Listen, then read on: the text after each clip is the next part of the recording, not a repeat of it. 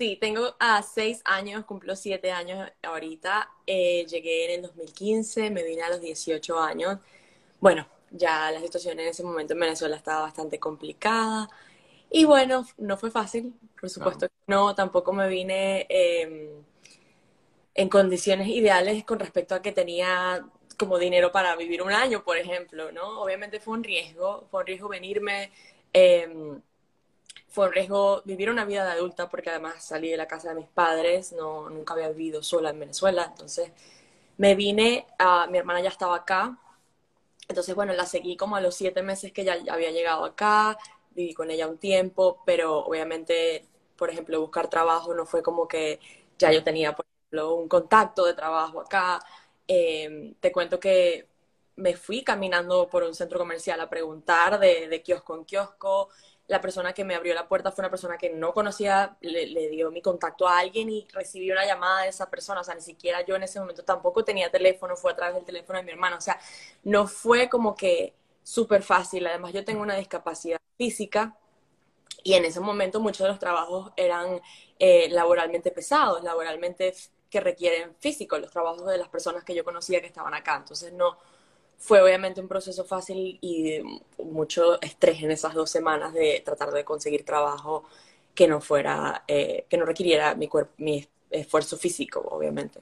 Un poco para que entendamos eh, los logros de, de, de Yarelvis. Sí, efectivamente, ella manifiesta que tiene un impedimento físico. De hecho, tengo entendido que tuviste a los 14 años una eh, situación y, yo quisiera que le explicaras un poco a las personas para que entendamos eh, eh, justamente lo que representan esos logros que tú has tenido, a pesar de justamente ese impedimento que muchas veces las personas al verse impedidas por alguna razón, ya sea por alguna enfermedad, pues pudieran más bien sentirse menos. Y en, en tu caso, más bien eso te ha impulsado, ¿no? Correcto, sí. Eh, cuando yo tenía 14 años, pues me diagnosticaron con cáncer. Eh, de la nada, obviamente crecí una niña totalmente sana. Y bueno, eh, presenté un dolor en mi espalda, fui al médico, inmediatamente vieron que no estaba normal mi cuerpo y no, no, estaba en una salud óptima, entonces empezaron las investigaciones, los exámenes, qué está pasando, y ahí fue que descubrieron que tenía un tumor en la parte izquierda de mi costillas, o sea, en la parte izquierda de mi espalda. Em, al diagnosticar eso, pues inmediatamente operación, inmediatamente quimioterapia, inmediatamente radiación. Me dijeron que iba a estar en proceso de tratamiento por mínimo un año. Y bueno, obviamente durante todo este año y este proceso, muchísimas complicaciones sucedieron por pues, los, efectos secundarios de la quimio, más que todo. Y em, al final, en la recta final ya de mi tratamiento, cuando estaba en la radiación, lo que sucedió es que las radiaciones afectaron mi médula espinal porque era, un, era localizado muy cerca de la médula espinal, entonces creó eh, una inflamación en la médula y un eh, daño ahí en los nervios que envían obviamente toda la información al resto del cuerpo. Entonces desde ahí fue que salió mi discapacidad. Ya. Y eso eh, lo que te provocó es que caminas de una forma, digamos, no como normalmente pues caminamos todos, sino que tienes una manera de caminar muy particular.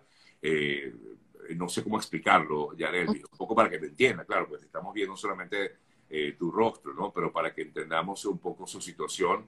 Y, y, eso eh, quizás limita a la hora de lo que tú comentabas, de conseguir un trabajo, de buscar algo diferente, de hacer, bueno, de, de todo lo que eran tus sueños, ¿no? Correcto, sí. Eh, para explicar un poco mejor, pues tengo como el pie caído, entonces utilizo como un soporte para que me ayude a tener el pie hacia arriba, pero sin embargo utilizo el apoyo de un bastón. Y pues claro, claro que sí, incluso no solamente el miedo de emigrar y de conseguir un trabajo en otro país cuando estás comenzando, sino hasta en Venezuela. Yo pensaba como cuando crezca en qué voy a trabajar, como cómo esto no va a ser una limitación si alguna vez, si algunas veces hasta yo capaz me, yo me puedo creer capaz, pero a veces la persona que te da la oportunidad no crees que eres capaz, entonces te dicen que no. Entonces eso era gran parte de mi miedo, pero creo que el tener la confianza y en el tener como, en creérmelo yo primero, lo refleja ante las personas que te dan la oportunidad o que están ahí para, que te dicen el sí o el no, por ejemplo. Wow, creer en mí primero. Creo que eso es, eh, fundamental, ¿no? Si tú no crees en ti mismo, nadie va a creer en ti. Y, yo quiero destacar que Yarelvis, eh, además que es muy linda, precisamente todo eso que ha hecho y en lo que ha trabajado le ha permitido hacer eh, trabajos de modelaje y efectivamente ha logrado cosas importantes, quizás eh, para muchos es imposible. Y bueno, parte de lo que incluso me tocó eh, publicar, me encantó haberlo hecho, además, por cierto, Yareldis, porque bueno, porque efectivamente es como decirle al mundo, mira, si yo puedo, tú también puedes. Y, por eso decía que es importante, fíjense ustedes, parte de lo que ella hizo, esta es una, una de las tantas cosas que ha hecho Yarelvis como modelo, en este caso, pues eh, Yarelvis además participó en la eh, el, um, Fashion Week, ¿no? En Nueva York, ¿correcto? Sí, correcto. Estuve ahorita en... Um, eh, hace como una semana estuve regresando de la Semana de la Moda en Nueva York, pude eh, pues caminar la pasarela para una marca reconocida acá en Estados Unidos y era un show adaptivo, o sea, llevando, como abriendo las puertas a las personas con, las con discapacidades y creando más inclusión totalmente. También justo ahí en, en ese mismo show se, se, lanzó como la campaña de Tommy Hilfiger, que también soy parte de esa campaña que tienen una marca de ropa activa también. Entonces, pues fue una semana muy emocionante, la verdad. Me imagino, una semana en, lo que, en la que los sueños se te hicieron realidad. ¿Tenías ese sueño, ya en algún momento de tu vida? Sí, pues fíjate, de niña yo estuve en concursos de modelaje, pues, he hecho viaje internacionalmente porque, no sé, de repente, o sea, comenzó de la nada. Un día vi un casting en el periódico y le dije a mi mamá, llévame por favor. y no sabía nada de modelaje, pero siempre fue, fui muy inclinada por todo lo que era el mundo del entretenimiento. Me encantaba montar un show en cualquier lado. Entonces sí, fue como, mamá, por favor, llévame. Entonces de niña estuve involucrada en concursos. Eh, estuve involucrada en ballet, en danza, entonces siempre muy activa con eso. Siempre también fui muy buena estudiante, pero siempre me llamaba como más la atención esto, ¿no? Del entretenimiento, como que yo quería estar ahí. Pero bueno, obviamente cuando ocurrió la situación de mi salud fue enfocarme totalmente en estar bien, en recuperarme, en sobrevivir. Y, y al, al, igual luego de eso, o sea, luego de mi adolescencia, que fue eso, inmediatamente vino a emigrar, emigrar. Entonces fue como, también modo supervivencia, ¿no? O sea, no llegué, no llegué a este país como que, bueno, yo voy a llegar acá a ser modelo, no. Tú llegas con los pies en la tierra y dices, voy a llegar aquí a trabajar de lo que sea, para salir adelante, ¿no? Entonces ya después, cuando de repente tienes una estabilidad, puedes pensar, ay, bueno, ¿qué, qué sueños tengo? ¿Qué cosas quiero lograr? Ahora estoy aquí, estoy en un país que hay muchísimas oportunidades, entonces, ¿cómo puedo aprovecharlas, no? ¿No? Y, un país que también le brinda oportunidades eh, a personas con ciertas discapacidades, ¿no? Yo creo que, eh, y como tú bien comentabas, es una manera de eso, de lograr la inclusión real, porque a veces la inclusión es solamente de la boca para afuera, sino que en este caso, pues lo hemos evidenciado con el trabajo que realizas. Sí, totalmente. Yo creo que eh, Estados Unidos ha sido líder en, en, promover ese tipo de inclusión, sobre todo con las discapacidades. De verdad que yo acá, el, el haber llegado acá fue un crecimiento totalmente porque muchas cosas, por ejemplo, yo no tenía idea, eh, creciendo en Venezuela, no viendo representación, de, de, cómo iba a ser mi vida de adulto. Y por eso yo hablo tanto de la representación y de lo importante que es, porque en la televisión, en los comerciales, eh, a veces pensamos que no, no tiene mucho impacto, pero para una niña de 15 años, ver a alguien como adulta con una discapacidad que, que tú digas, mira, es igual que yo, viviendo, así sea haciendo lo más mínimo, viviendo la vida, apareciendo en un comercial por representación nada más, ya te dice mucho.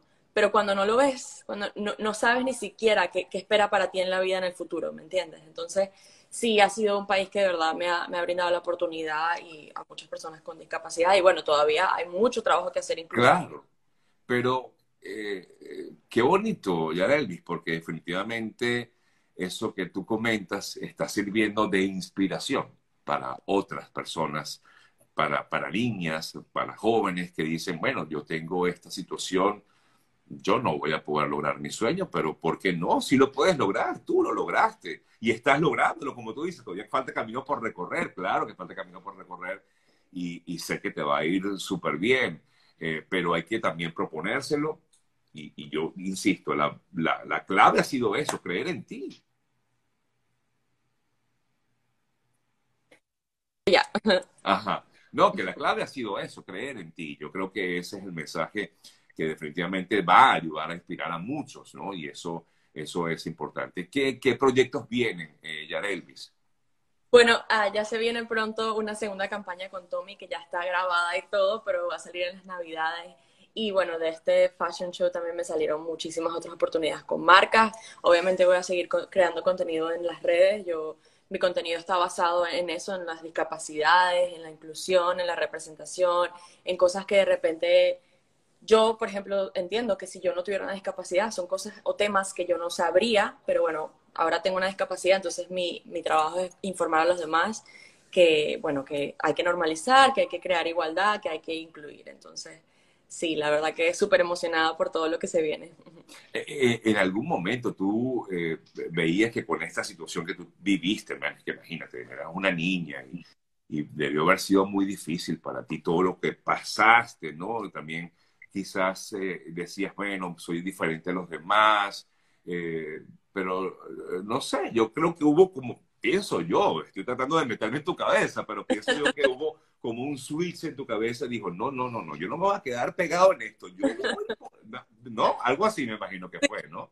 Sí, sí, te cuento. Eh, yo siempre he sido súper echada para adelante, o sea... Totalmente echada para adelante lo eres. Y muy, muy intensa, soy muy intensa con lo que quiero, o sea, me lo tomo así como con mucha pasión, siempre he sido muy apasionada, entonces desde el primer momento, fíjate, el, día uno de mi consulta que me dijeron tienes cáncer, yo dije, bueno, ¿cuándo comenzamos? Porque ya yo tenía, con, o sea, ya yo me había metido en el calendario y había contado los días, cuántos días faltaba para ese año que me habían dicho que, se acababa la quimioterapia.